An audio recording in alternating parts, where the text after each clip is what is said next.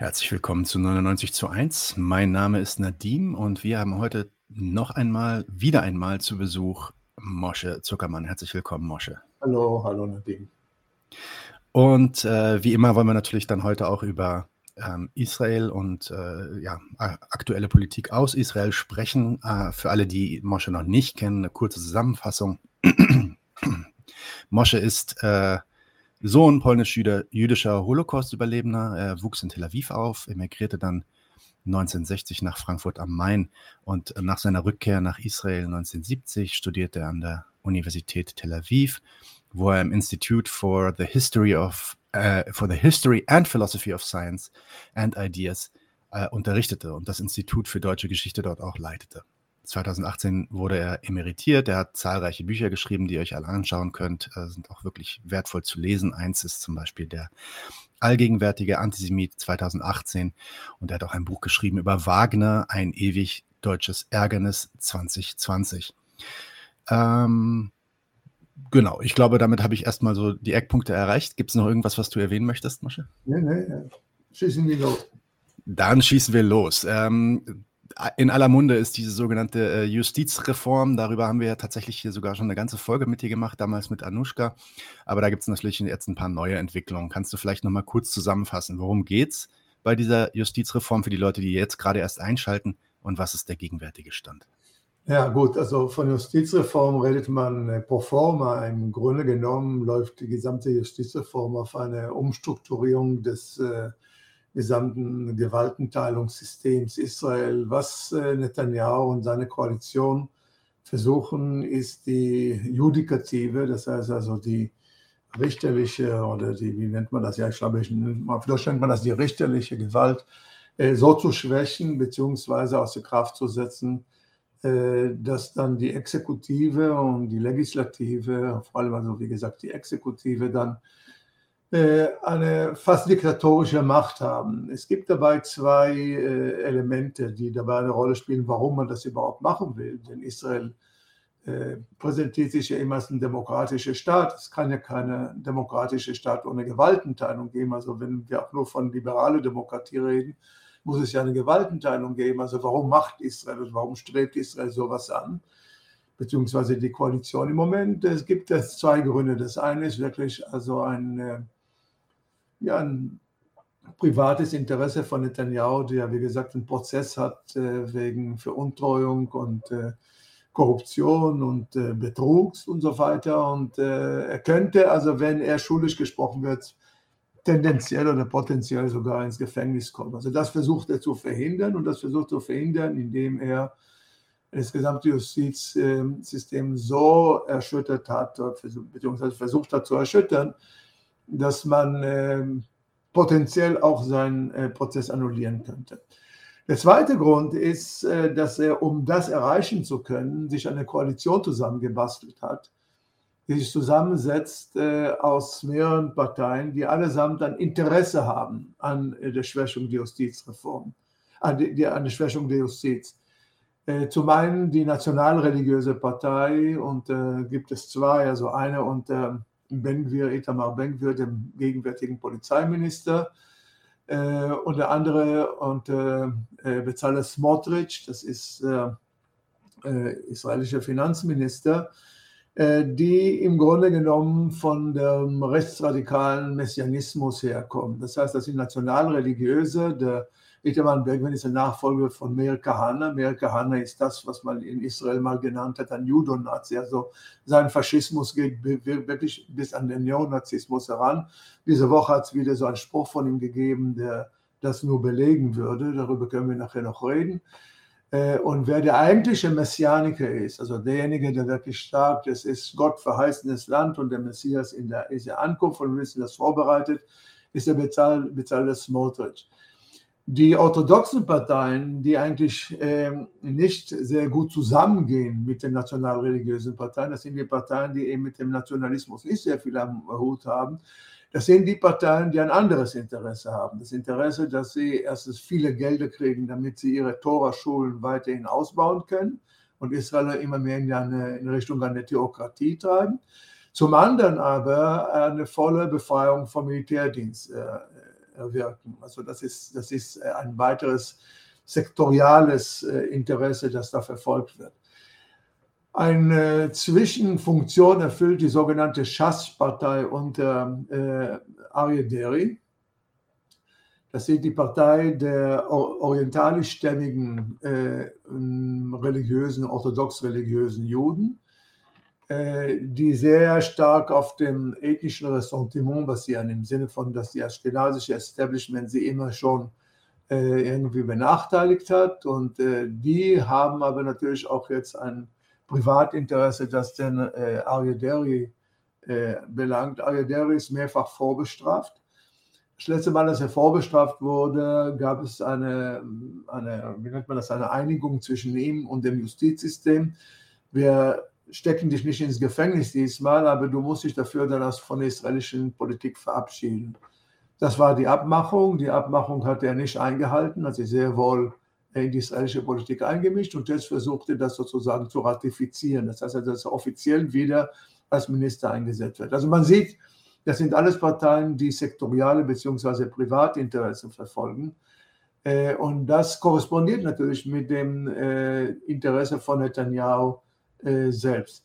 Ich bin gar nicht so sehr überzeugt davon, dass Netanyahu selbst so sehr an eine Justizreform per se interessiert ist. Es wäre ja zu überlegen, ob eine Reform nötig wäre. Das heißt also, wie ist das Gleichgewicht in Israel zwischen der Justiz äh, und den politischen Instanzen. Dazu muss man aber noch eine Sache sagen. Also ich sage das jetzt für diejenigen Leute, die nicht Bescheid wissen, denn wir haben schon mal darüber geredet, dass Israel äh, keine Kontrollmechanismus in Form einer Verfassung hat. Israel hat auch kein Unterhaus und Oberhaus. Also die äh, Instanzen, die man normalerweise hat in Demokratien, existieren in Israel nicht. Eine Verfassung gibt es in Israel nicht, unter anderem, weil wegen den orthodox-religiösen Juden äh, man sich nicht darüber einigen konnte, über die Formel, wer ist Jude, beziehungsweise was ist Jude, beziehungsweise wie will man Judentum definieren.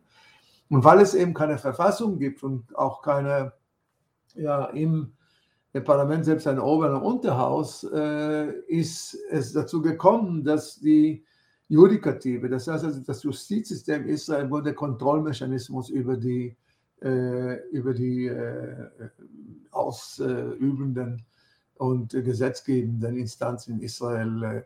Wann ist das wirklich zum Thema geworden und warum ist das politisch so relevant und warum ist es auch für uns politisch so relevant?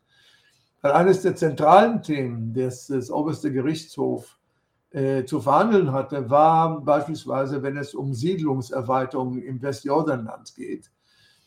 Jetzt muss man auf der einen Seite sagen, dass das Justizsystem in Israel, der oberste Gerichtshof im Grunde genommen fast alles ratifiziert hat, was die Politik wollte. Aber wenn das eklatant gegen das äh, Völkerrecht bzw. gegen das internationale Recht gegangen ist, äh, dann äh, war das mit einmal dann ein Problem, dass die Parteien, die sich das nicht gefallen lassen wollten, ein Mann wie Ben-Gvir oder ein Mann wie Smotrich, aber auch andere Nationalreligiöse haben gesagt, in dem Moment, wo es einen Terroranschlag gegeben hat im Westjordanland, wollen wir irgendwie Häuser abreißen, beziehungsweise also Kollektivstrafen verhängen und so weiter. Und das hat die Justiz eben aus der Logik der Justiz heraus gesagt, das geht nicht. Und dieses geht nicht war mit einmal irgendwie zum Konfliktmoment geworden. Das ist nicht das Einzige, ich habe es jetzt nur als Beispiel jetzt gegeben.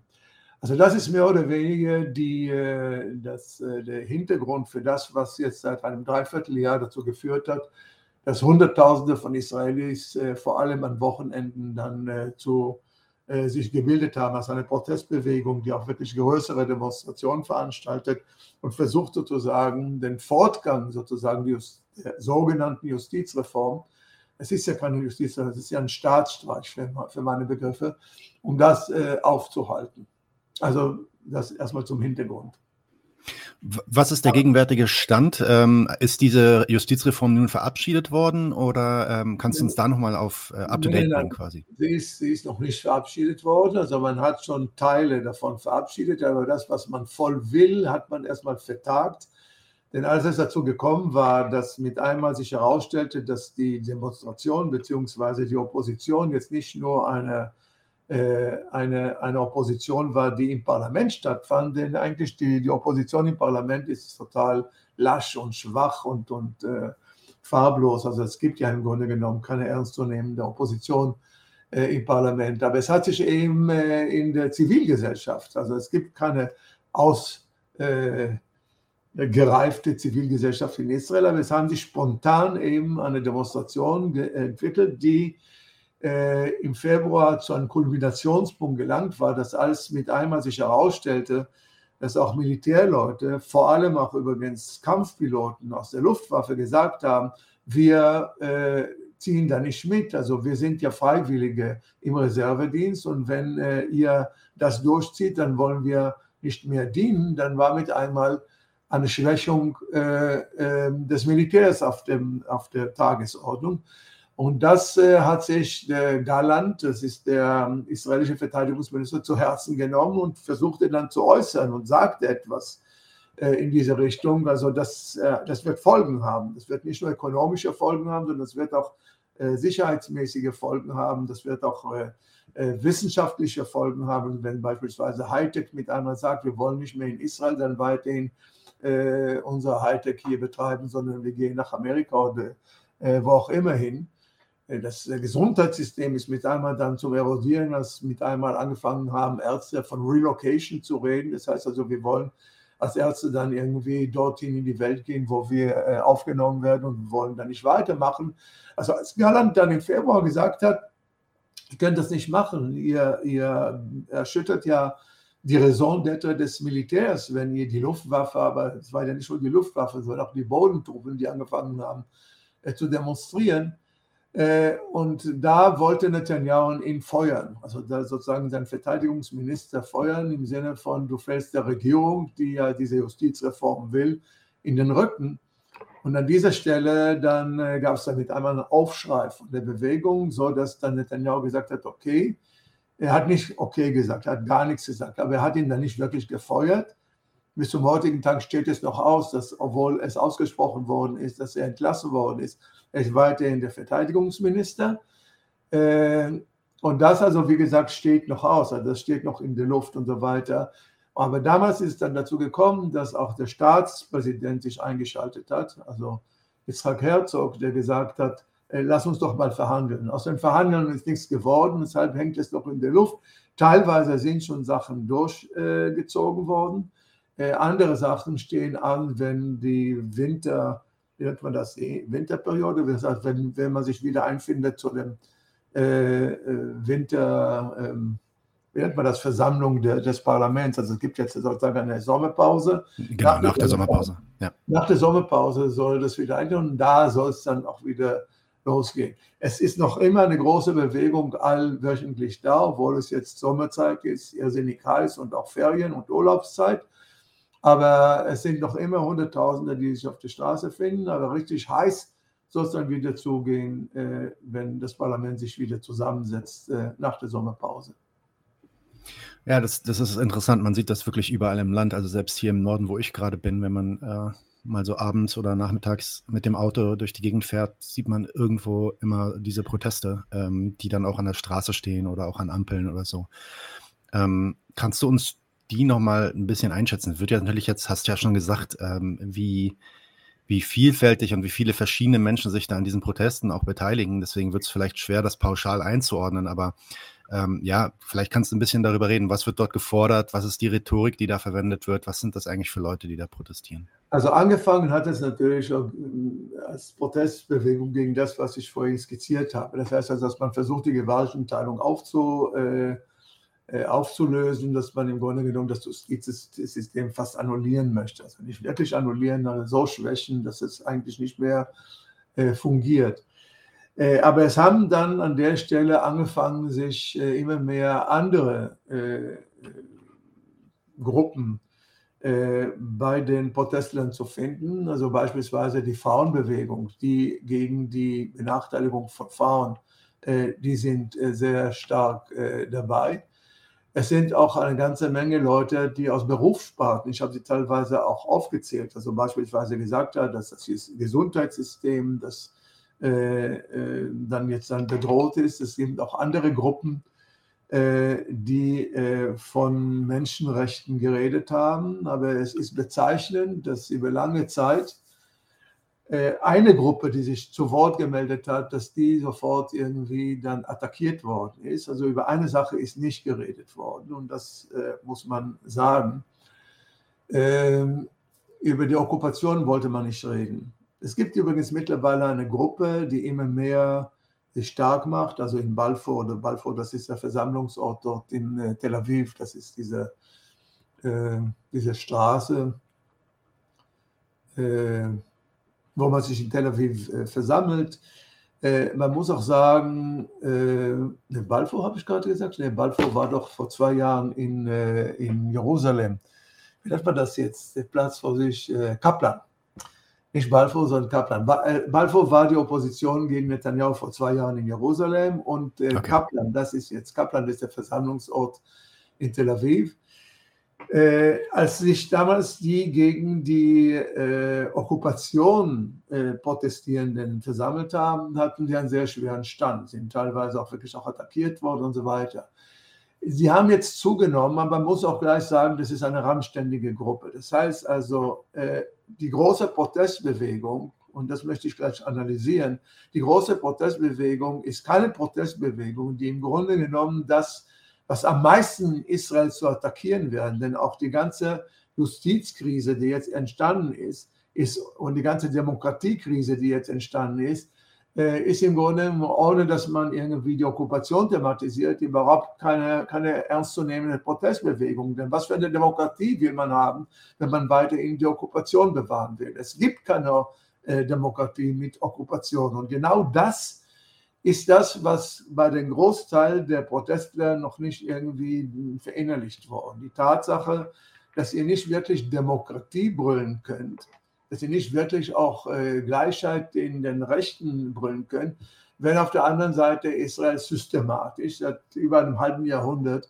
ein Okkupationsregime äh, war. Und ich möchte das auch gleich erweitern, darüber wirst du mehr wissen als ich, als äh, ehemaliger Israeli, also ein israelischer Palästinenser, wenn ich dich so nennen darf, äh, dass die israelische Palästinenser schon seit über 70 Jahren also benachteiligt sind, beziehungsweise äh, unterprivilegiert sind. Das heißt also auch im Innern, im Kernland Israel äh, herrscht keine Gleichheit, keine bürgerliche, keine, keine Gleichheit in den Bürgerrechten und so weiter. Also was redet ihr denn hier von Demokratie und Gleichheit, wenn ein Okkupationsregime bewahrt wird und äh, auch äh, das Verhältnis zu den israelischen Palästinensern äh, nicht gerade von Gleichheit und Demokratie zeugt? Das ist aber genau äh, dieser Widerspruch, den diese Bewegung auch, äh, den, was man im Grunde genommen will, ist zum äh, Status quo ante, das heißt also zu dem, was vor der Krise gewesen ist, zurückkehren. Aber das, was vor der Krise gewesen ist, war ja keine Demokratie. Das heißt also, dieser große, äh, dieser große Spruch, Israel sei eine demokratische Villa im Dschungel, also im nicht demokratischen Dschungel des Nahen Ostens. Das war Quatsch. Erstens ist der Nahe Osten nicht nur ein Dschungel und zweitens ist die äh, israelische Demokratie nie eine Demokratie gewesen. Diese Sache steigert sich noch äh, unter der momentanen, äh, unter der momentanen äh, äh, Koalition. Und das möchte ich auch kurz äh, mit einer Erlaubnis mal erklären.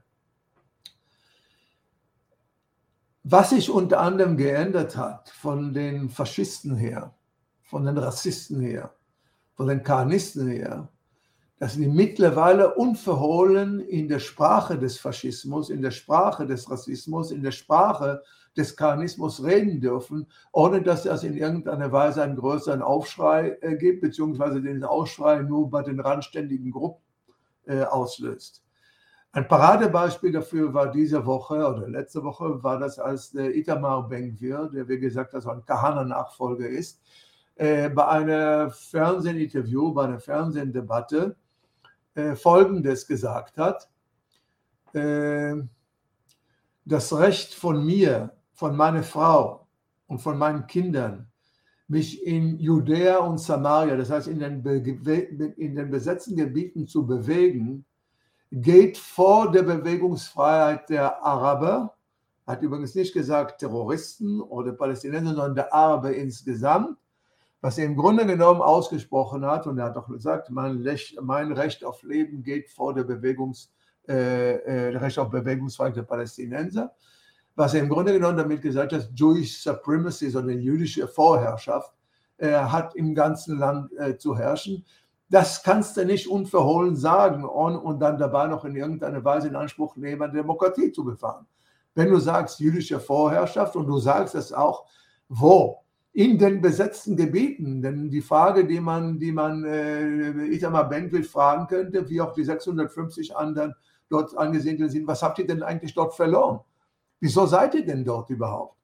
Wieso meinst du, dass das die Realität ist? Denn der Spruch, den er dann auch irgendwie zu äh, Mohammed Majadla, äh, Majadli gesagt, das ist ein israelischer, palästinensischer äh, äh Journalist.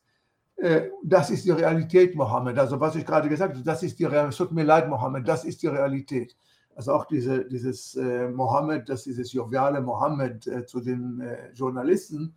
Aber darüber hinaus auch, das ist die Realität. Deshalb, was ist die Realität? Die Realität, ja, ich bin ein Besatzer im okkupierten Land und es ist mir vollkommen klar, dass ich Vorrechte habe für euch Palästinensern. Und wenn ihr euch ruhig verhält, dann gibt es kein Problem. Aber in dem Moment, wo ihr aufmuckt, dann gibt es eben dann sozusagen dann die Repressalien. Das heißt, so konnte man, wenn ich das mal so sagen kann, vor zwei Jahren noch, noch nicht reden. Das heißt also, diese Koalition hat mittlerweile wirklich Faschisten und Rassisten und Karnisten an die Regierung gebracht. Die haben alle heute Ministerposten. Und die dürfen heute so reden, wie ich das gerade äh, gesagt habe. Ich weiß nicht, ob es klar geworden ist, was ich damit versucht habe darzulegen. Das heißt, es gibt im Hebräischen, wenn ich das mal kurz, äh, diesen Slang-Ausdruck mal benutzen darf, es gibt einen, äh, einen Ausdruck, den, das ist vielleicht nicht in einem Interview zu sagen, aber das sage ich trotzdem nur, um das äh, darzustellen, vom Sprungbrett aus in den Schwimmbassin pinkeln. Das heißt, nicht pinkeln im Schwimmbassin, so wo keiner sieht, dass du gerade pinkelst, sondern auf dem Sprungbrett stehen und da pinkeln. Das heißt also, sich überhaupt keine Maske, sich überhaupt keine, äh, kein Hindernis, überhaupt keine, keine Selbstzensur mehr machen lassen, sondern ich stehe da und ich bin derjenige, der selbst in der Schwimmbassin vor alle Augen äh, pinkeln kann. Das ist mehr oder weniger der Zustand heute äh, mit diesen Leuten wie Benkwirt und Smotrich. Smotrich ist da etwas vorsichtiger, ist der größere Rassist übrigens unter den beiden. Smotrich ist ja derjenige, der äh, seine Frau schwanger war und in ihrem äh, Zimmer im Geburtsraum auch eine Palästinenserin, also israelische Palästinenserin dort lag, hat er gesagt, die muss raus. Äh, ich möchte nicht, dass meine Frau äh, ihr Kind zur Welt bringt, wo äh, eine Araberin sitzt, sonst ist das Kind sozusagen dann kontaminiert. Das ist, ist so arabisch kontaminiert und so weiter. Also mit solchen Kategorien haben wir es hier äh, zu tun. Also Rassismus pur, Faschismus pur und Karnismus pur. Denn was der Karnismus ja besagt, ist, dass wenn es nach Benvir gegangen wäre, würden alle Araber zwischen dem Meer und dem Jordanfluss heute weg sein. Das heißt also sozusagen, wenn ich den Ausdruck benutzen darf, Arabereien. Erst dann, wenn Israel-Palästina Arabereien wird. Deshalb hat er auch Araber gesagt, hat nicht Palästinenser gesagt, er möchte keine Araber überhaupt äh, haben. Das ist eine Sprache, die wir so äh, nicht haben. Deshalb ist auch diese, äh, dieser Zustand im Moment äh, bedrohlich, weil die Leute, die am gefährlichsten sind, an der Regierung sitzen und die, das Interessenverschwisterung äh, von den verschiedenen Teilen, die ich vorhin dargestellt habe, äh, es auch dazu bringen, dass die wirklich also Entscheidungen fällen, die also wirklich also haarsträubend sind für jeden Demokraten, für jeden liberalen Demokraten. Du weißt ja, dass ich kein liberaler Demokrat bin, ich bin Sozialist. Aber für jeden liberalen Demokraten ist äh, äh, sind das haarsträubende, äh, nicht nur äh, Beschlüsse, sondern auch die Rhetorik, die Art und Weise, wie sie gerechtfertigt wird. Haarsträubend einfach. Ja, es, ich, es ist ja einerseits interessant, dass, ähm, also wie, wie das natürlich ähnlich auch wie vielleicht in den USA unter Trump zu so einer Eskalation der Rhetorik führt und die Rhetorik natürlich dann auch zu einer Eskalation der Praxis führt. Also das ist keine Frage. Aber andererseits muss ich auch sagen, dass diese, diese Unverhohlenheit von einem Itamar Bergevir in diesem Interview, das habe ich ja auch gesehen dann, ähm, äh, für mich eine gewisse, ähm, eine gewisse Zufriedenheit bringt, in dem Sinne, dass man zumindest jetzt ordentlich drauf zeigen kann und sagen kann, ja, ja, genau so ist es. Also ich meine, er hat ja recht, wenn er sagt. Das ist die Realität. Das ist die Realität. Es ist Damit de facto die Realität. Das ist ja genau das, was man noch dazufügen muss. Allerdings, und das äh, muss ich äh, hinzufügen, du sagst das, was du gerade gesagt hast, in dem Sinne, jetzt weiß die Weltöffentlichkeit. Die Weltöffentlichkeit kann im Grunde genommen schon seit 50 Jahren wissen, warum. Ja, die Tatsache, dass er das jetzt ausspricht, müsste im Grunde genommen dann irgendwie äh, eine Art, äh, was ich was, äh, an, an Abschreckbild sozusagen für die Regierung. Aber du hast ja gesehen, wie Netanyahu das gehandelt hat. Er hat nicht etwas gegen äh, den Spruch von Ben-Gvir dann gesagt, er hat gesagt, die Bewegungsfreiheit wird für alle garantiert sein. Naja, bitte sehr, wenn das äh, der Spruch ist, also dann ist es im Grunde genommen, ist auch Netanyahu egal, was man heute sagt. Er versucht ja sozusagen nach Amerika zu kommen, wird aber nicht vom äh, amerikanischen US-Präsidenten äh, äh, eingeladen. Aber Nadim, lass uns doch mal irgendwie mal ehrlich sein. Die Tatsache, dass mittlerweile die Sachen offen auf dem Tisch liegen und so weiter, ändern doch geopolitisch nichts an der äh, Art und Weise, wie die USA mit Israel geht und wenn, und wen die USA als Bündnispartner sieht. Und im Grunde genommen ist es wirklich nur eher ein postmodernes Spiel mit der Rhetorik und gar nicht so sehr die Frage, äh, inwieweit äh, sich dadurch etwas verändert, dass er jetzt die Karten offen auf den Tisch gelegt hat. Übrigens, bei Benvir musste man auch gar nicht irgendwie großartig raten. Äh, Benvir ist ein Kahana-Nachfolger. Nee, nee, auf jeden Fall. Ähm, aber ich meine, das zeigt ja auch ganz gut, dann kommen wir nochmal zurück zu diesen Protestbewegungen. Ähm, du, du, hattest ja auch schon gesagt, was die Natur von denen ist. Also eins, dass ich ähm, wirklich bei allen Protesten, die ich so gesehen habe, sowohl im Fernsehen als auch jetzt auf den Straßen hier, wie gesagt, äh, bemerkbar macht, ist dieses, ja, das, was sich wohl als so eine Art Flaggenmeer beschreiben lässt. Also ähm, das hat man übrigens auch in Berlin. Es gab auch in Berlin Demonstrationen gegen diese Justizreform unheimlich viele Flaggen. Sowas sieht man eigentlich bisher nur auf diesen rechtsradikalen Flaggenmärschen in, in, durch Jerusalem vorher. Ja. Was sagt das, vielleicht kannst du das nochmal, äh, da nochmal drauf eingehen, was sagt das eigentlich über den Liberalismus in diesem Land aus? Weil das sind ja, ja dann sagt, im Endeffekt. sagt vor allem etwas über die Dynamik der, der Protestbewegung. Das heißt, dass ein, ein äh, es ist schon vollkommen klar, was ich äh, versucht habe, bis jetzt darzulegen, dass im Grunde die Protestbewegung zionistisch ist. Äh, die Protestbewegung möchte gar nicht die Okkupation aufheben. Die Protestbewegung äh, will sich auch nicht dafür einsetzen, dass irgendwie großartig jetzt irgendwie Friedensverhandlungen eintreten und so weiter, sondern sie will nur äh, sozusagen liberal erscheinen. Was die israelische zionistische Linke oder von mir aus die, den, den israelischen Liberalismus immer gewurmt hat, dass äh, die Rechten sich sozusagen die Flaggen irgendwie, so wie du gesagt hast, meine, wer läuft mit nationalen Flaggen um? Diejenigen, die nationalistisch oder chauvinistisch äh, ausgerichtet sind. Und das hat immer die israelischen Zionisten, die Links, ja auch die linken Zionisten gewurmt, warum man ihnen die Flaggen weggenommen hat. Und was es dann, wozu es dann gekommen ist bei dieser Protestbewegung, dass zum ersten Mal sich sozusagen die, es gibt keine Linke, aber die Proteste sich sozusagen die Pfanne wieder selbst aneignen konnten. Und so ist es eigentlich jetzt zum Fahnenkrieg gekommen. Die Rechten kommen mit Fahnen und die sogenannten Linken kommen mit Fahnen und so ist es zu diesem Flaggenmeer gekommen. Da deine Frage ist aber im Hinblick auf den israelischen Liberalismus äh, sehr relevant äh, insofern, als der israelische Liberalismus nie international, nie kosmopolitisch ausgerichtet war, sondern immer schon nationalistisch. Also ich möchte nicht sagen, dass alle in Israel so nationalchauvinistisch sind wie diese Leute, die, von denen ich vorhin sprach. Aber alle sind Zionisten und alle sind wirklich Zionisten auch im Sinne der, der nationalen, des nationalen, nationalen und nationalistischen Selbstverständnisses. Und das ist ja ein Indiz, dass sie sich äußerlich jetzt im Moment artikuliert über dieses, wie du es genannt hast, Flaggenmeer. Also es ist in der Tat wirklich äh, unglaublich, wie viel Fahnen man ist. Also, so wie es unglaublich ist, wie viel, wie viel Soldaten mit Knarren du auf Israels äh, Straßen siehst und wie die Sicherheitsideologie auch mehr oder weniger sich artikuliert. Aber auf der einen Seite kann man sagen, na gut, es ist eine Volksarmee, jeder 18-Jährige kommt ins Militär und wenn er nach Hause geht, kommt er natürlich also in Uniform und so weiter. Aber so wie du äh, irrsinnig viele Soldaten mit Knarre auf der Straße in, in Israel siehst, siehst du auch eben bei diesen Protestbewegungen, bei jeder äh, größeren kollektiven Versammlung äh, die israelischen Flaggen. Das ist für viele, ich kenne einige Freunde von mir, die gesagt haben, ich gehe auf diese, auf diese, auf diese Protestbewegung nicht. Äh, es ist zu viele Flaggen. Also das ist mir zu viele, zu viele Fahnen. Also Leute, die damit eigentlich nichts am Hut haben. Gibt es denn, also weil du jetzt gerade über deine Freunde sprichst, gibt es denn linke kommunistische Positionen zu diesen Protesten? Also was, wie stellt sich zum Beispiel Maki dazu?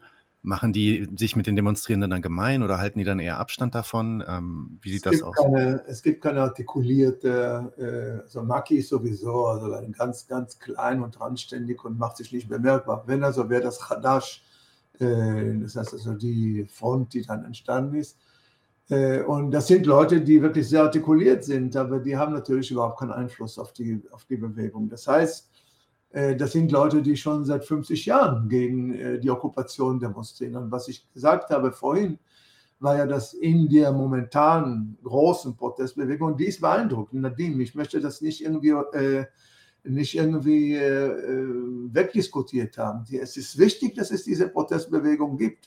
Die ist auch beeindruckend. Es sind Hunderttausende, die also persistent seit einem Dreivierteljahr. Äh, ich habe in Deutschland solche Protestbewegungen eigentlich nur bei den Ostermärschen in den 60er Jahren gesehen und nachher auch bei den äh, Fragen bei, der, bei den Protestbewegungen gegen die Atomenergie und so weiter.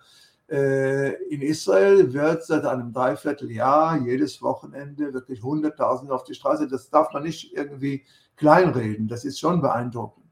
Das Problem ist nur, dass das Kernproblem, äh, das gerade von Maki oder beziehungsweise von Hadash schon seit, äh, seit oder auch wenn, wenn du willst, von der, von der gemeinsamen Liste der Araber artikuliert wird, nämlich die Frage der Okkupation äh, dass die eben in der großen Protestbewegung äh, sich nicht artikuliert. Und von daher hat auch die Positionierung von israelischen Kommunisten, wie meine Wenigkeit, äh, nicht sehr viel zu bestellen in dieser Position. Man muss allerdings sagen, es hat sich eine kleine Gruppe in Kaplan gebildet. Ich möchte nochmal korrigieren, es geht nicht um Balfour von, von zwei Jahren, sondern um Kaplan in Tel Aviv. Äh, es hat sich eine Gruppe, die hat sich auch vergrößert, das sind schon einige tausend, äh, nicht viele tausend, aber immerhin Leute und die auch heute mit, mit der palästinensischen Fahne manchmal auch äh, auftreten. Das wäre so von einem halben Jahr noch nicht möglich gewesen, aber man macht sich keine Illusionen. Also das wird keine Protestbewegung, die jetzt irgendwie äh, okkupationskritisch äh, agieren wird. Das, diese Illusion darf man sich nicht machen. Nochmal ganz kurz zurück zu den IDF-Soldaten, vor allem diesen Piloten. Ähm, da ist es so, also nochmal zur Erklärung, äh, vor allem in der äh, israelischen Air Force, sage ich mal, sind viele der Piloten tatsächlich Freiwillige, also nicht äh, Verpflichtete, sondern Freiwillige ähm, Berufssoldaten quasi. Und ja, bei nein, denen. Nein nein, nein, nein, nein, nein, das, das, möchte ich unterscheiden. Es gibt sozusagen diejenigen, die den, den Militärdienst, also einen Pflichtdienst machen. Das sind diejenigen, die also sozusagen als Soldaten rekrutiert werden. Nach dem Militärdienst kannst du zum Berufssoldat werden. Das heißt also, wenn du dann unterschreibst und dann bekommst du sozusagen ein Gehalt. Also es ist ein Beruf geworden. Es gibt darüber hinaus auch die Reserveeinheiten. Das sind schon ja, okay. Zivilisten. Das sind Zivilisten und die sind freiwillig. Das heißt also, warum dürfen die überhaupt? Denn, denn der, der, der Pflichtdienstleistende äh, Pilot würde sich nie einfallen lassen, sozusagen Befehl zu verweigern. Okay, auch, nicht verstehe. Der, auch nicht der Berufsoffizier. Die Reserveleute, die ja freiwillig sind, das sind diejenigen, die dann auch protestieren können. Also jetzt zurück zu deiner Frage. Ja, und äh, ich meine, damit äh, wird ja vor allem also israelische Politik, die ja so sehr auf ihr Militär, auf ihr IDF setzt, ähm, wird da natürlich an einem wunden Nerv getroffen, wenn diese Reservisten jetzt mehr, also androhen oder auch mehr und mehr den Dienst da niederlegen. Ähm, könnte hier, also du hast es ja auch eigentlich schon erklärt, aber ist es, könnte man hier davon reden, dass die Regierung da tatsächlich unter Druck gerät durch ihr eigenes Militär? Das Problem besteht, äh, glaube ich, darin, dass es erstens für uns, also für Leute, die normalerweise irgendwie freiheitlich und aufgeklärt über Demonstrationen und Opposition reden, äh, dann wird es uns ein bisschen schwummrig, wenn das Militär mit einmal die, die, die, die Instanz wird, die da groß kritisiert. Denn wir wissen ja, was äh, es, ohne das jetzt vergleichen zu wollen, was es in der Vergangenheit, vor allem in Südamerika, aber auch in Spanien seinerzeit gegeben hat, wenn Faschisten sozusagen dann die Herrschaft äh, erringen wollten, haben sie das Militär eingesetzt. Also wenn das Militär sozusagen dann zur kritischen Instanz gegenüber der bestehenden Regierung wird. Also das ist natürlich prekär. Äh, aber ich glaube, dass deine Frage insofern von höchster Bedeutung ist, dass es in Israel ein Heiligtum ist, das Militär. Es ist ein tabuisierte Instanz, so sehr, dass ich sagen würde, der wichtigste Sozialisationsfaktor für israelische Jugendliche ist das Militär. Und das Sicherheitsproblem ist tabuisiert. Das ist in der Tat ein, eine Sache, die unberührbar äh, geworden ist. Und die Tatsache, dass gerade aus dieser Ecke dann jetzt ein Protest kommt, das ist, äh, das ist ein Tabubruch höchsten Grades. Das wäre in anderen äh, äh, Länder nicht so sehr. In Israel ist die Tatsache, dass Piloten sagen, wir, wir treten nicht mehr an, äh, ist das in der Tat ein äh, Tabubuch und von daher ist es auch sehr signifikant.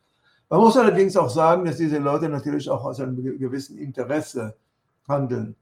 Denn nach dem internationalen äh, Völkerrecht oder beziehungsweise äh, Bürgerrecht äh, sind nicht wenige der Piloten, die teilgenommen haben an der Bombardierung von Gaza und der Bombardierung in Libanon und so weiter, sind ja Kriegsverbrecher. Das heißt also, nach Den Haag wären sie Kriegsverbrecher.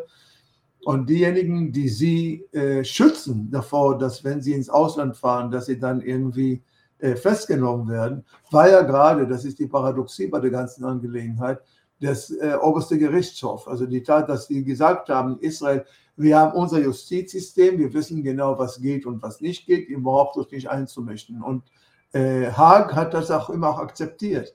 Wenn jetzt der oberste Gerichtshof geschwächt wird, dann bedeutet das im Grunde genommen, dass diejenigen, die äh, diejenigen, die wirklich also im Ausland belangt werden könnten, eben als Kriegsverbrecher, äh, dass die dann irgendwie dem ausgesetzt werden. Also es gibt ja sozusagen auch ein latentes Interesse der Piloten, äh, dass diese, äh, dass diese äh, Staatsstreich nicht stattfindet. Aber rein von der Raison des Verhältnisses des Bürgers zum, zum Militär und von des Bürgers zum, zum seiner Regierung ist der Protest vor allem der Piloten ein sehr gewichtiger. Es ist übrigens hinzugekommen, auch dass auch die Grünen, also die Bodentruppen, auch teilweise angedroht haben. Es hat vor allem auch dazu gekommen, dass Berufsmilitärs, jetzt komme ich zu dem Berufsmilitär, gesagt haben, wir können das nicht aus unserer momentanen Position, aber wir verlängern unseren Dienst nicht mehr. Das heißt, beim Berufsmilitär muss man den alle paar Jahre sozusagen den Vertrag dann verlängern. Wir verlängern das nicht mehr. Also solche Stimmen waren auch zu hören. Äh, es ist äh, auch der Spruch von dem Oberkommandeur der Luftwaffe, das heißt also der Air Force, äh, gemacht worden, dass selbst wenn das wieder aufgehoben wird, die israelische Luftwaffe wird nie wieder, nie wieder das sein, was sie gewesen ist, weil etwas sozusagen in der Kohäsion und dem gegenseitigen Vertrauen ist jetzt durch die Sache äh, erschüttert worden. Und es hält sich dann die Frage, ich nehme an, das ist auch eine Frage, die du thematisieren könntest, warum macht das denn Netanyahu? Also warum, warum setzt er sozusagen Israel Sicherheit aufs Spiel? Erstens muss man sagen, dass wenn es wirklich zum Krieg jetzt kommen würde, also mit, mit, mit dem Iran oder so, es sei ein Mehrfrontenkrieg, was ist was mit Hamas, Hezbollah und mit Iran und so weiter und so fort, würden alle diese Leute, die im Moment verweigern, sich zur Stelle sofort hinstellen und natürlich, also weil es dann sozusagen ihr eigenes Leben dann bedroht. Aber darüber hinaus muss er noch wirklich sagen, dass dieser Netanyahu wirklich ein Verrat an, an, an, an seinem Staat und an, seine, an, seine, an, seine, an seinem Volk begeht. Denn ihm ist vollkommen egal, was die Folgen sind, wenn die Wirtschaft geschwächt ist, davon haben wir noch nicht geredet, aber das habe ich vorhin angedeutet, wenn das Gesundheitssystem geschwächt wird, wenn mittlerweile auch davon die Rede ist, dass auch das Erziehungssystem jetzt dadurch dann geschwächt wird, vor allem wenn auch die Sicherheit äh, geschwächt wird, es ist ihm egal, was das für Folgen sind, wenn er nur sein Privatinteresse, natürlich unter ideologischen Parolen, äh, wir sind ja gerade die Demokraten, äh, ihr seid ja der Deep State und ich versuche das sozusagen zu korrigieren. Äh, aber es ist ihm vollkommen egal und man muss auch immer wieder zurückdenken an einen vor 20 Jahren getätigten Spruch von seiner Frau, Sarah Netanyahu. Damals ging es darum, dass er Probleme hatte in seiner eigenen Likud-Partei vor 20 Jahren und ähm, das Leben bisschen schwer gemacht worden bei seiner Wiederwahl oder bei seiner Wahl. Ich weiß schon nicht mehr, was es war. Und dann hat die Frau damals gesagt, naja, dann ziehen wir jetzt Ausland. Also ich, äh, Bibi Netanyahu und äh, seine Frau, wir ziehen ins Ausland äh, und möge das Land verbrennen. Also dieser Spruch und möge das Land verbrennen ist von der heutigen äh, Frau äh, des äh, Premierministers vor 20 Jahren getätigt worden. Und manche haben das Gefühl, dass, dass wenn es nach Netanyahu geht, möge das Land verbrennen. Also das, es ist ihm egal, was die Folgen sind ich glaube, auch wenn es zum Schlimmsten käme, wäre der Erste sich hier äh, absetzen würde und irgendwie anfangen würde, also eine Karriere im Ausland zu machen. Kann ich nicht belegen, kann ich nicht belegen. Ja, ja. Also das muss ich nochmal betont haben, kann ich nicht belegen. Klar. Ähm, Kommen wir ganz kurz mal auf das oberste Gericht, das du jetzt schon angesprochen hattest. Es ist klar, Israel hat keine Verfassung, da gibt es dieses oberste Gericht und da gibt es sowas wie ein Grundgesetz, glaube ich. Das sind vielleicht so zwölf oder so ähm, Gesetze. Und ähm, jetzt wird auch, also überhaupt durch diese Justizreform wird natürlich an der, an der Macht dieses obersten Gerichts gekratzt, aber es geht sogar noch darüber hinaus. Äh, die, das oberste Gericht prüft gerade die Rechtmäßigkeit dieser Justizreform und Ben Gwir und seine Kumpels haben eigentlich schon angedeutet, dass die Prüfung des obersten Gerichts irrelevant ist. Die wurden gewählt. Ja, da wurde, glaube ich, an einer Stelle gesagt, na, wir wurden demokratisch gewählt und so treffen wir hier Entscheidungen. Ähm, Viele fürchten da jetzt also eine, eine, ja, so eine Art Verfassungskrise im Sinne äh, des, des Grundgesetzes. Eine handfeste Verfassungskrise dann, ja. Genau. Ähm, wie, wie siehst du das? Was könnte da auf Israel zukommen und auch auf die innere Verfasstheit Israels zukommen? Also, ähm, naja, also wenn es wirklich zu der Verfassungskrise in dem Sinn, wie du es gerade skizziert hast, kommt, also es gibt eine ganze Menge Leute, die sagen, Netanyahu wird es nicht dazu kommen lassen, dass wenn das oberste, der oberste Gericht beschließt, dann wird er letztendlich doch nachgeben und dann und so. Aber wenn es wirklich zu Krise kommen sollte, das heißt also, dass zwischen dem äh, Gericht und der Politik, wie wir schon vorhin gesagt haben, ein Gegensatz entsteht, ein Widerspruch entsteht, der nicht auflösbar ist, dann ist die Frage, wer soll das durchsetzen? Also wer soll denn dann entscheiden? Es gibt ja keine Instanz, die über das obersten äh, Gerichtshof steht, und keine, wenn die Regierung das nicht akzeptiert, dass es der oberste Gerichtshof, das über sich steht, es nicht akzeptiert, also wer soll denn das entscheiden? Und da gibt es Leute, die sagen, wer es entscheiden soll, ist dann das Militär, dass das Militär das dann durchsetzt. Aber das ist dem, was ich vorhin gesagt habe. Wenn es dazu kommt, dass das Militär es durchsetzen muss, dass ein, äh, eine, eine verfasste Entscheidung des obersten Gerichtshofs äh, dass das durchgesetzt wird, das Militär, weil das Militär das durchsetzt, ist das für meine Begriffe wirklich das Ende sozusagen der, der, der liberalen Demokratie, also selbst noch der, der, der formalen liberalen Demokratie. Das Militär kann doch keine Instanz sein, die das durchsetzt. Und deshalb äh, sage ich, wenn es wirklich zur Verfassungskrise kommt, es ist noch nicht ausgemacht, dass es zu ihr kommt. Es wird befürchtet. Aber wenn es zu ihr kommt, dann wird man wirklich sehen müssen, wie weit sind die denn bereit zu gehen? Denn wenn es in der Tat dazu kommt, dass die Politiker sagen, uns interessiert es ein Scheißdreck, was ihr da oben äh, äh, entscheidet. Und ich, Netanyahu, habe die oberste Gewalt. Dann haben wir es und, und das Militär mischt sich nicht ein. Dann haben wir es im Grunde genommen mit einer Diktatur zu tun, mit einer Oligarchie, die sich in eine Diktatur umgeformt hat und dann ist die große Frage, was ist dann mit der Protestbewegung? Wird es dann auch gewaltlos äh, zugehen? Wird es zum Bürgerkrieg kommen? Zu was wird es denn kommen?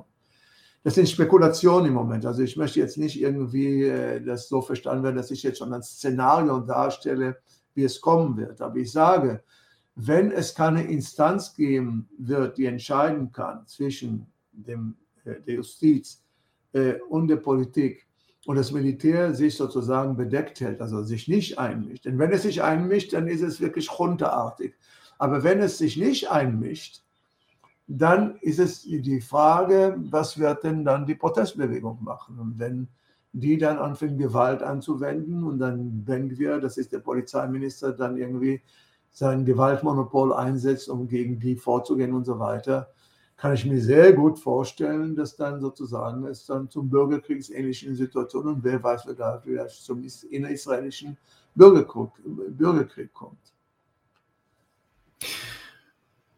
Ja, ähm, ich, ich würde vielleicht mal einen Schritt zurückgehen, weil das zeigt auch noch mal ein bisschen was, finde ich, über die innere Verfasstheit dieser israelischen Nation. Und wenn du schon darüber redest, dass eventuell da sogar, ähm, oder naja, ganz offensichtlich eventuell da sogar ein, ein, ein, ein Bürgerkrieg eventuell auf dem, auf dem Plan stehen könnte, wenn da alles schief läuft, ähm, würde ich gern noch mal zurück zu diesem einen Thema, das du auch schon angesprochen hattest, nämlich diese Privilegien der äh, Haredim und mit ihrem Torah äh, Study Law.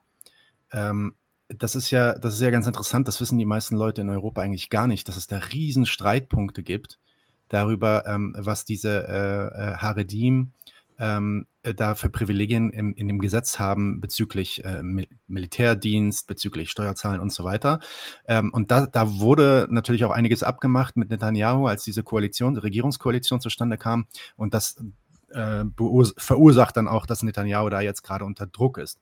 Kannst du das vielleicht noch mal ein bisschen erklären und äh, ja, erklären, was da die Streitpunkte sind? Ja, ja, Nadim, ich glaube, das ist ein sehr wichtiger Punkt. Dazu muss man historisch auch etwas sagen, also äh, mit dem Vorgreifen. Äh, als der Zionismus irgendwie auf, sozusagen politisch wurde und auf die Welt kam, war die große Frage, welche Stellenwert soll die Religion haben?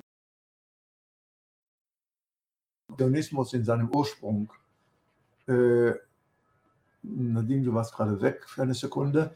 Ach, alles äh, gut, wir sind da. Ja, äh, verstand er sich als säkular. Es gab sogar so auch sozialistische Bewegungen im Ursprungszionismus, wie wir wissen. Also die Kibbutzbewegung war ja keine religiöse Bewegung. Es gab auch religiöse Kibbutzim, aber äh, die Religion war sozusagen nicht äh, ein Hauptmerkmal. Und auf der anderen Seite war klar, von, für Ben Gurion und für die Linie von Ben Gurion, dass die Religion durch die Hintertür eingeschlossen werden muss. Warum? Denn wenn es äh, den Zionismus geben sollte, muss die Frage sein, warum der Zionismus, welche Raison d'être sollte das haben, äh, der Zionismus, wenn es äh, die Befreiungsbewegung des jüdischen Volkes sein sollte. Also was ist das Jüdische dran? Und unter uns gesagt, es gibt ja keinen gemeinsamen Nenner zwischen Juden, keinen anderen als die Religion. Das heißt also, welchen gemeinsamen Nenner habe ich mit kulturell betrachtet oder, oder, oder sonst äh, mit, mit äh, äthiopischen Juden oder mit orientalischen Juden und so weiter. Der gemeinsame Nenner ist dadurch, dass wir als Juden äh, bezeichnet werden. Warum werden wir als Juden bezeichnet? Weil die Religion uns als solche definiert. Was an solche Leute wie ich, äh, wie sie sich dann definieren, ist dann eine andere Frage. Ich bin ja Atheist schon seit meinem äh, sehr frühen, äh, sehr frühen Jugend. Aber die Religion ist eingeschleust worden. Und da gab es wirklich eine Frage. Es gab die Nationalreligiösen. Ich hoffe, dass die Leute, die uns zuhören, wissen, was die Nationalreligiösen. Die Nationalreligiösen sind diejenigen, die äh, den Messianismus und den Zionismus zusammengebracht haben. Der Messianismus, den es in bestimmten orthodoxen äh, Religionsgruppen im Judentum gegeben hat, haben gesagt, äh, der Staat Israel darf im Grunde genommen gar nicht entstehen, bis der Messias nicht gekommen ist. Also das ist eine alte theologische äh, Weisheit und äh, daran hat man sich auch gehalten. Derjenige, der dann sozusagen dann den Zionismus, der aber sehr wohl den Staat Israel gründen wollte und sozusagen die Religion zusammengebracht hat, war ein gewisser Rabbiner Cook. Ist jetzt egal, wer das gewesen ist. Der, äh, wie gesagt, das verschwistert hat, indem er gesagt hat, ja, der Messianismus äh, behauptet, dass der Messias erst kommen muss, aber offenbar kommt er schon, denn der Zionismus ist in die Welt gekommen. Also seit historisch betrachtet ist ein Indiz dafür, dass der Messias im Anmarsch ist, eben der Zionismus. Und als dann im Jahre 67 das Jordanland äh, äh, äh, erobert worden ist, äh, war das dann für die Nationalreligiösen, so nennt man sie, diejenigen, die dann Messianismus und Zionismus miteinander verschwistert haben wollen, äh, war es für sie das die Rückkehr in das Land der Urväter. Also mit einmal war es für sie auch ein Zeichen, historisches Zeichen, ja, wir sind jetzt an das Ziel gelangt, äh, dass wir, und deshalb müssen wir auch das Land besiegeln und die Ankunft des Messias sozusagen vorbereiten. Die Charedim, das sind die orthodoxen Juden, die spielten dabei eine ganz andere Rolle, denn es gab die Ultraorthodoxen, die auch äh, antizionistisch gewesen sind. Also beispielsweise die Touré Carter pflegten äh, am Unabhängigkeitstag Israels äh, in Jerusalem schwarze Fahnen raus, das Zeichen der Trauer, dass der Staat Israel gekommen ist.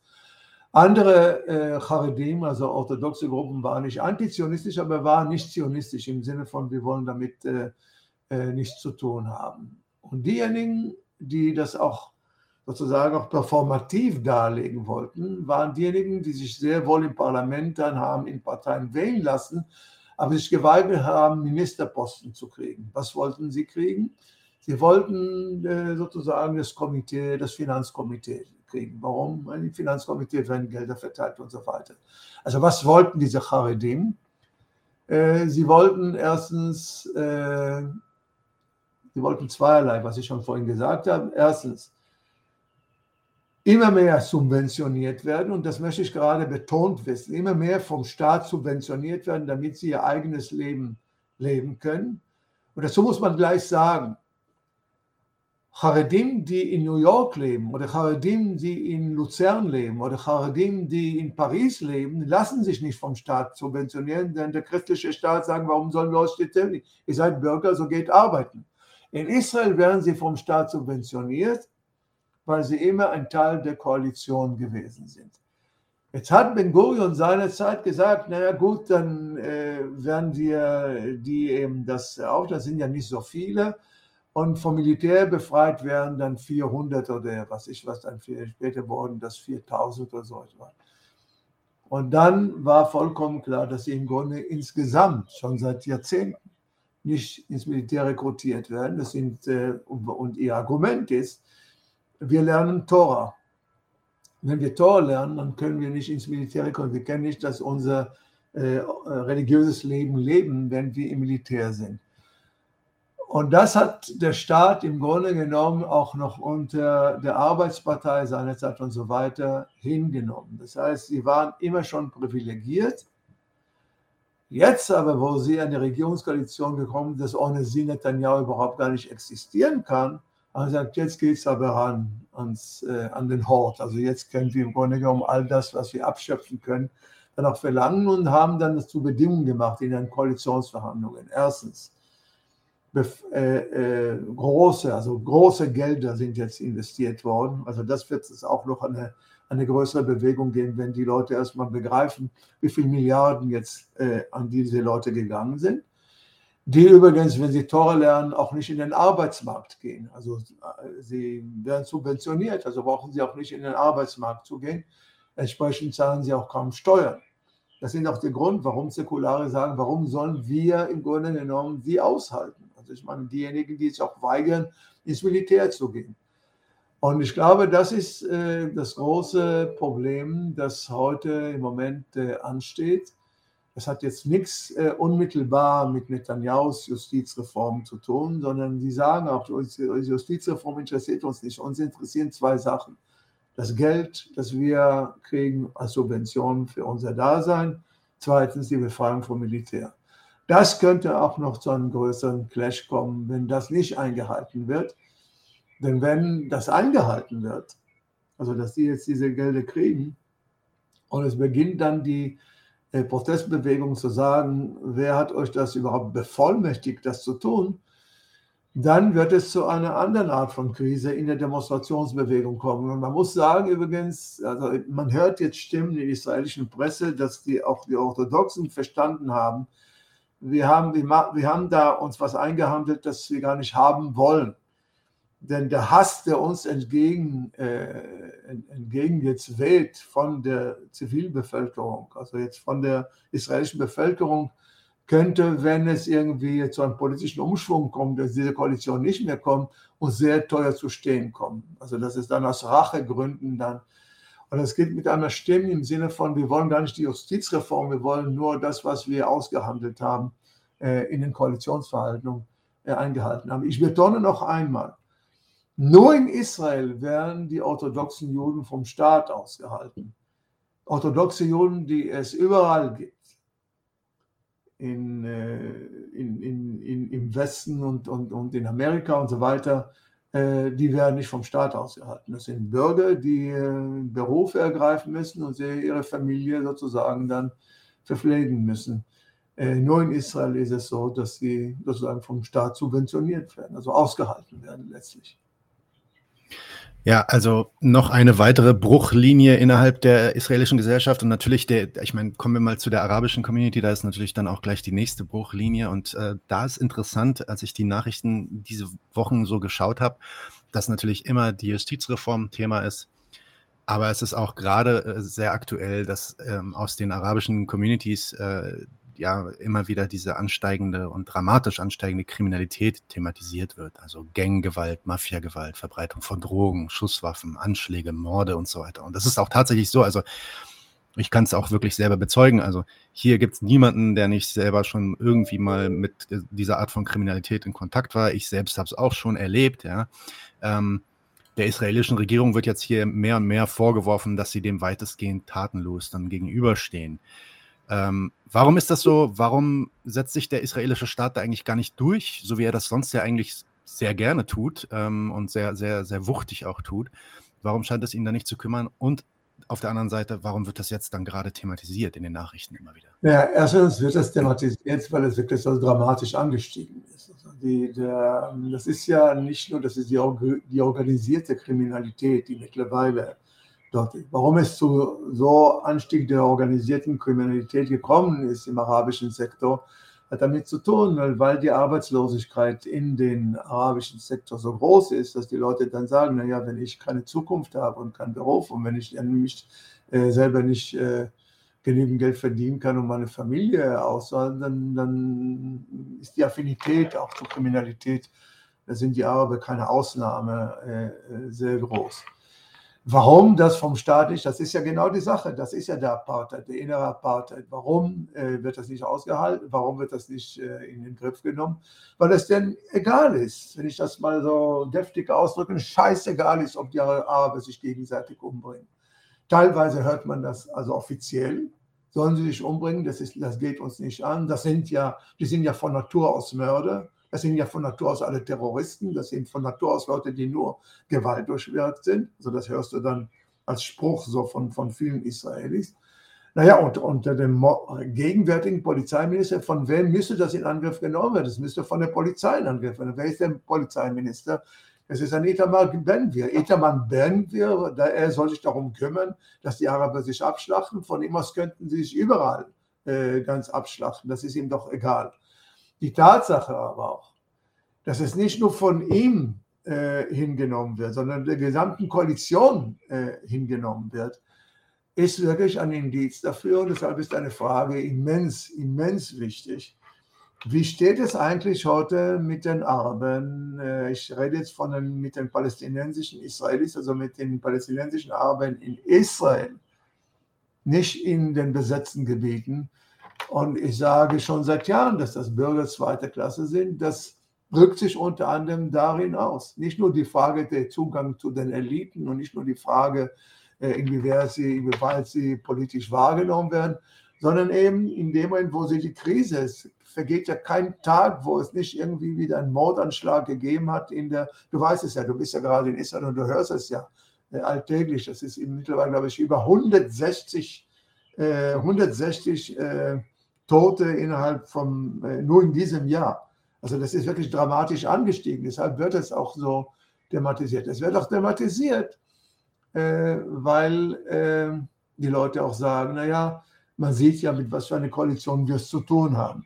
Das Problem ist aber, Nadim, und das muss man auch sagen, dass die Araber in Israel, also die Palästinenser in Israel, äh, mittlerweile wirklich äh, zum Teil verzweifelt sind. Also das heißt, sie sind schon dermaßen depressiv, äh, wie sie vernachlässigt werden, dass sie sagen, was sollen wir denn zu den nächsten Wahlen wieder uns äh, zusammenstellen? Wir sind ja gar nicht, äh, wir werden ja gar nicht wahrgenommen. Mit uns wird man hier eine Koalition schließen mit uns wird man nie in irgendeiner Weise etwas auch für unsere Zivilgesellschaft etwas durchbringen.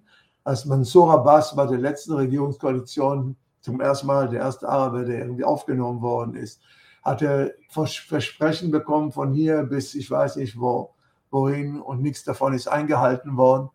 Und die sagen auch immer wieder, wenn wir uns äh, konsolidieren und zusammenstellen und so weiter, was, äh, was kommt dabei raus?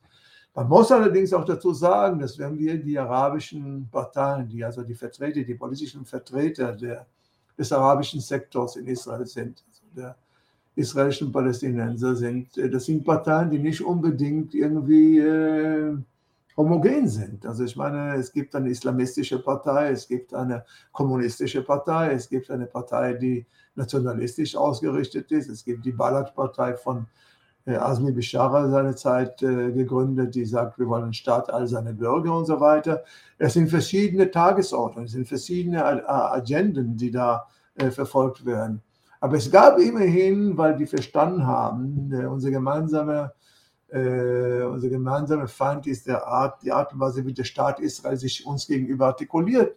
Es gab ja die gemeinsame Liste, aber die ist ja auseinandergefetzt und im Moment bringt sie keine sechs Mandate zustande mehr. Ich weiß auch nicht, ob es zu sechs Mandaten noch reicht. Also das Problem besteht nicht nur äh, in der Art und Weise, wie der Staat Israel sich zu den Arabern verhält, sondern auch in der Art und Weise, wie die Araber, dass wir sie irgendwie als äh, homogene äh, Gesellschaft sehen. Es ist keine homogene Gesellschaft. Sie sind nur homogen in ihrem Arabersein gegenüber den Juden. Aber vom Innen her gibt es äh, ganz verschiedene äh, Araber und ganz verschiedene Palästinenser mit verschiedenen politischen oder auch äh, sonstigen Lebenseinstellungen.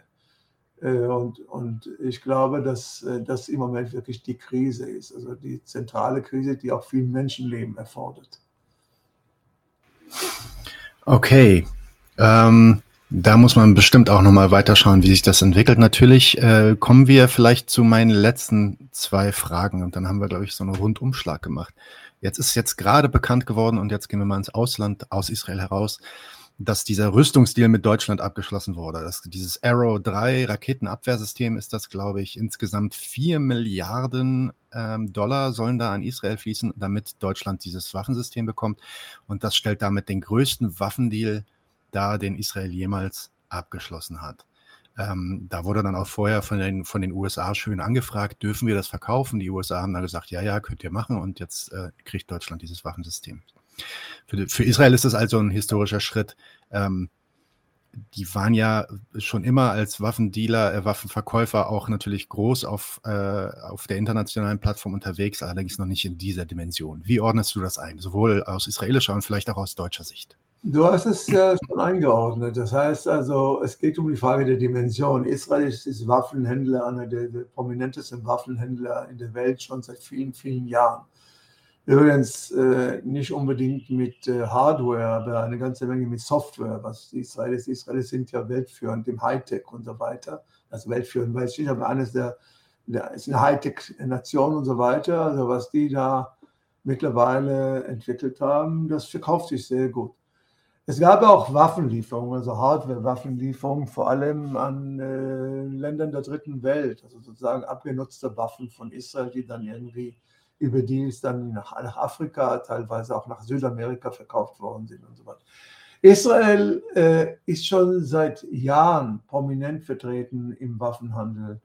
Hat damit zu tun, übrigens, dass eine ganze Menge Generäle, die ihre Karriere beendet haben, wenn sie nicht, äh, wenn sie nicht in die Politik gegangen sind. Und ich glaube, in keinem Land der Welt sind so viele Generäle vertreten in der Politik wie in Israel. Also, dass die, das war schon immer so. Also, es ist nicht erst seit heute. Äh, dass wenn sie nicht in die Politik gehen, gehen sie dahin gehen, was ihre Karriere ihnen sozusagen beruflich, äh, sozusagen als äh, kulturelles und berufliches Kapital eingebracht hat, nämlich ihr Wissen um Waffen und eben ihre Beziehungen zu anderen Armeen und so weiter, die es dann ermöglicht haben, äh, dass der Waffenhandel besteht. Allerdings, und das hast du ja sehr, schon sehr deutlich gesagt, in dieser Dimension, also diese Milliardenhöhe, äh, gab es auch nicht. Man muss allerdings auch sagen, dass diese Raketen eines der teuersten äh, Systeme sind, die Israel entwickelt hat. Israel hat ja verschiedene Systeme, hat auch einen Panzer, also die Merkava entwickelt und so weiter. Aber das ist ja natürlich jetzt eine ganz andere Dimension. Hier geht es ja sozusagen um Raketen und Raketen sind natürlich also äh, von der Technologie her etwas viel komplizierteres als was du, also so ein, so ein Panzer und so. Also das ist schon sehr kostenintensiv gewesen, das zu entwickeln. Für Israels Sicherheit ist das natürlich auch in der Zukunft äh, eine bedeutende Entwicklung gewesen. Äh, und in dem Moment, wo man das jetzt auch absetzen kann, dann äh, ist das natürlich also ein Riesendeal. Du hast es ja schon gesagt. Was es damit auf sich hat, dass gerade Deutschland, äh, guck mal, ich wage nicht zu sagen, was ich jetzt sagen werde. Also deshalb habe ich schon von vornherein gewarnt und zu sagen, ich glaube, dass wenn es nicht die besonderen Beziehungen zwischen Israel und Deutschland gäbe, und du kennst mich ja und weißt ja, dass ich meine, dass eine ganze Menge dieser Beziehungen, also auch die konkreten und praktischen Beziehungen im Handel und in der Politik und in der Wissenschaft und so weiter, äh, eine ganze Menge davon auch auf deutscher Seite deutsch befindlich sozusagen äh, äh, abgefüttert sind. Im Sinne von, wir haben sozusagen dann eine historische Schuld abzutragen an den Juden.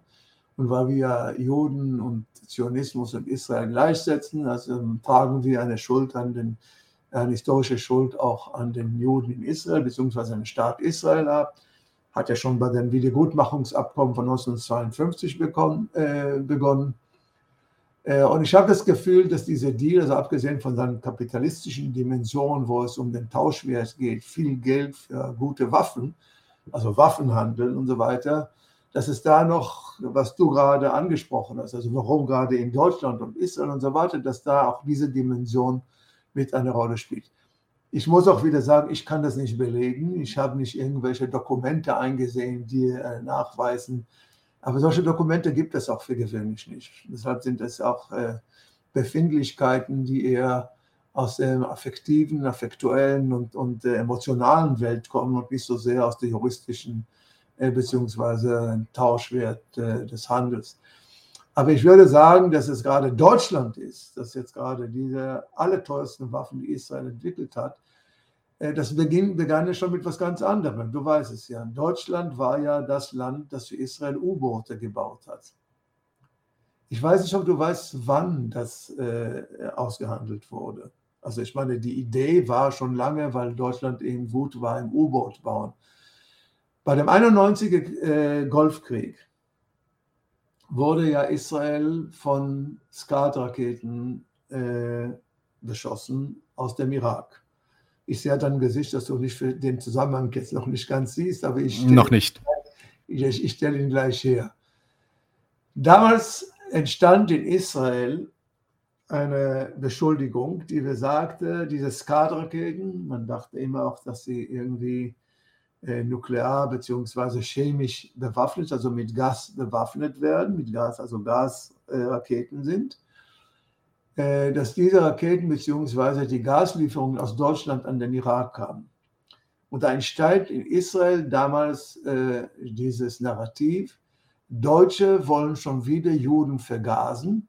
Und weil wir alle auch damals was vollkommen lächerlich war, in den abgesied, abgedichteten Zimmer rein mussten. Also mussten Juden wieder in die Gaskammern gehen. Äh, und dann hieß es also, Deutsche äh, befördern wieder den Judenmord durch Gas und so weiter und so fort. Es wurde so zu einem Eklat, dass selbst Genscher, der damalige Außenminister, nach Israel kam, um die Wogen, die Wogen zu glätten.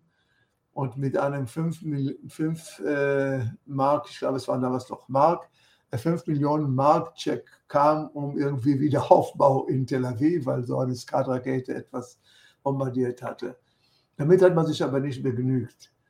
Und jetzt kommt also der Zusammenhang. Was Israel damals bekam, ist verbesserte Handelsbedingungen mit der EU und mit Deutschland insbesondere. Und vor allem wurde auch ausgehandelt, dass Israel von Deutschland drei U-Boote. Äh, äh, äh, warum? Die Deutschen, was war nicht nur Handel, das war nicht nur Waffenhandel, sondern es war auch äh, eben das Schuldgefühl, dass äh, Israel wieder dachte, Juden werden schon wieder vergast. Juden wurden übrigens nicht vergast, das war überhaupt, äh, wie wir im Nachhinein wissen, weder nuklear noch biologisch noch, noch, noch chemisch bewaffnet, sondern es waren ganz primitive Skatraketen. Aber, und das ist das große Paradigma damals gewesen, die Schuldgefühle der Deutschen, auch wenn es nur um Gerüchte geht, reichen aus, um sozusagen weitgehende politische Handlungen hervorzurufen. Und die politischen Handlungen können sich natürlich auch ökonomisch auswirken.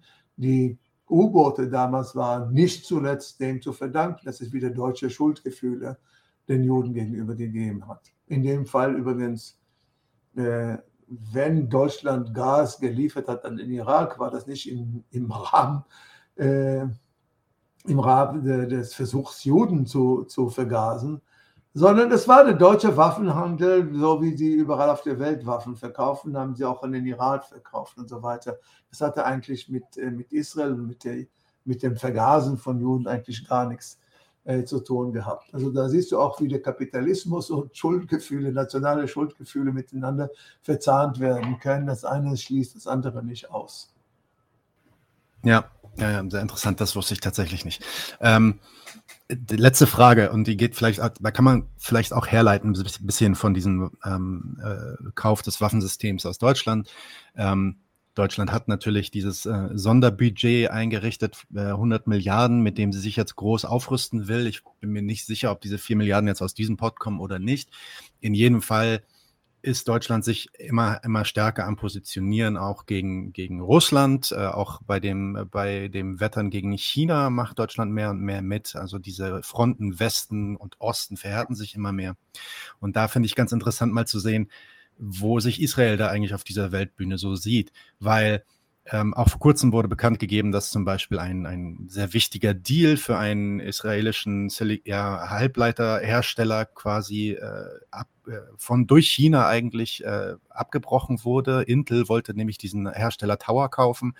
Da Intel aber sehr, sehr viel in China produziert, hat äh, China da kartellmäßig was zu sagen mit ihren Kartellbehörden und die haben am Ende einfach die Fristen verstreichen lassen, was jetzt Intel 450 Millionen Dollar kostet und diesen Deal hat platzen lassen. Das ist natürlich auch schlecht für diese israelische Hightech-Firma, die da sich eigentlich den Exit erhofft hatte. Also die Frage jetzt, wie sitzt äh, Israel, sitzt Israel da eigentlich zwischen den Stühlen? So richtig eine Seite bekennen wollen sie da ja öfter dann auch nicht, haben ja auch mit allen dann irgendwie noch Beziehungen. Jetzt gleichzeitig verkaufen sie dann diese, diese äh, sehr äh, hochentwickelten Waffen an Deutschland. Was ist da eigentlich der Stand? Naja, du hast es ja wie bei allen deinen Fragen, du beantwortest dieselbe von vornherein. Und ah, entschuldige bitte.